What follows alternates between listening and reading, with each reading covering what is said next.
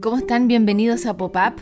Vamos a um, aprovechar que ha empezado agosto, que es el mes de los gatos, para leer este cuento increíble de Satoshi Kitamura que se llama Yo y mi gato. Cierta noche una anciana con un sombrero puntiagudo entró por la ventana de mi recámara, sacudió su escoba frente a mí, escupió algunas palabras y se fue sin decir adiós. Nicolás, Despiértate, vas a llegar tarde al colegio. Debe ser mamá. Debe ser otra vez de mañana. Mamá me arrastró hasta el baño y me hizo lavarme y vestirme. Abajo no me dejó terminar mi desayuno. Estaba hecha una furia. Me llevó fuera para tomar el autobús. Ya me había ido. Pero seguí aquí. Qué extraño, pensé, atusándome los bigotes. ¿Bigotes? Corrí al baño a verme en el espejo. Leonardo, mi gato, me miraba. Pero no era él, era yo. No lo podía creer. Me había convertido en gato. Que no cunda el pánico, me dije. Me senté en el sillón a considerar cuidadosamente la situación y me quedé dormido.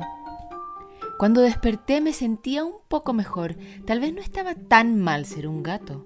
Al menos no tenía que ir al colegio.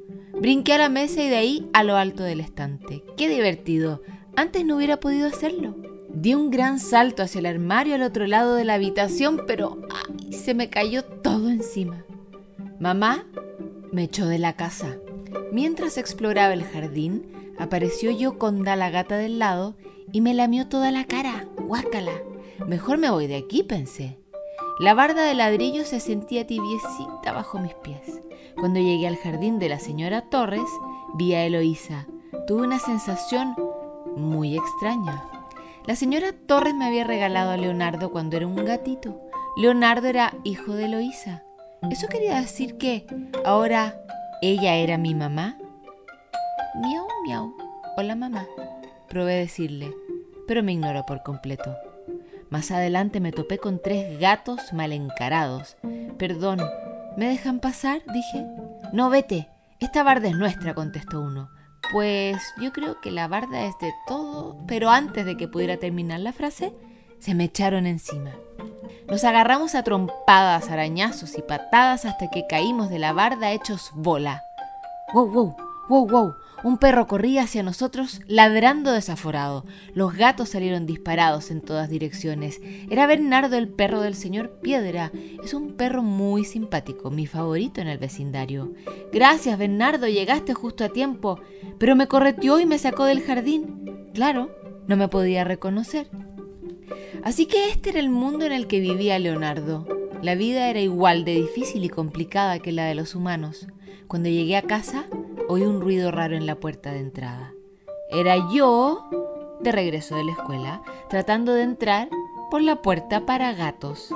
Pero, ¿él era yo, Nicolás? ¿O era el pobre Leonardo metido en mi cuerpo?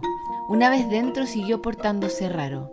Se rascó con entusiasmo y cuando estuvo satisfecho luchó con sus zapatos hasta que se rindió.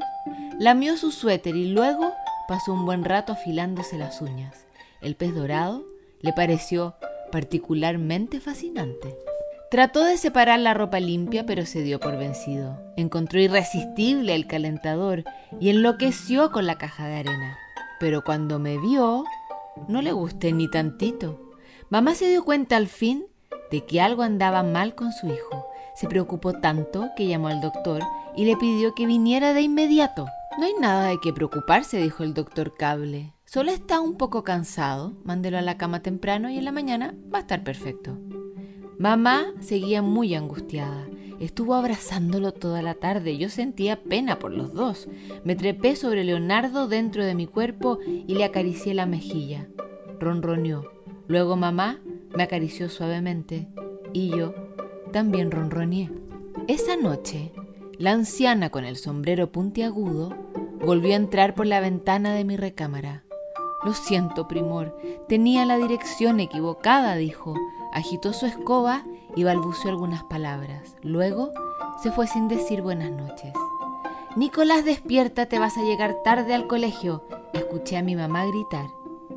Todo volvió a la normalidad. En la escuela, el señor Magú se sentó sobre la mesa, se rascó lamió su camisa y se durmió durante toda la clase. Yo y mi gato, de Satoshi Kitamura, un cuento para inaugurar el mes de los gatos aquí en Pop-Up.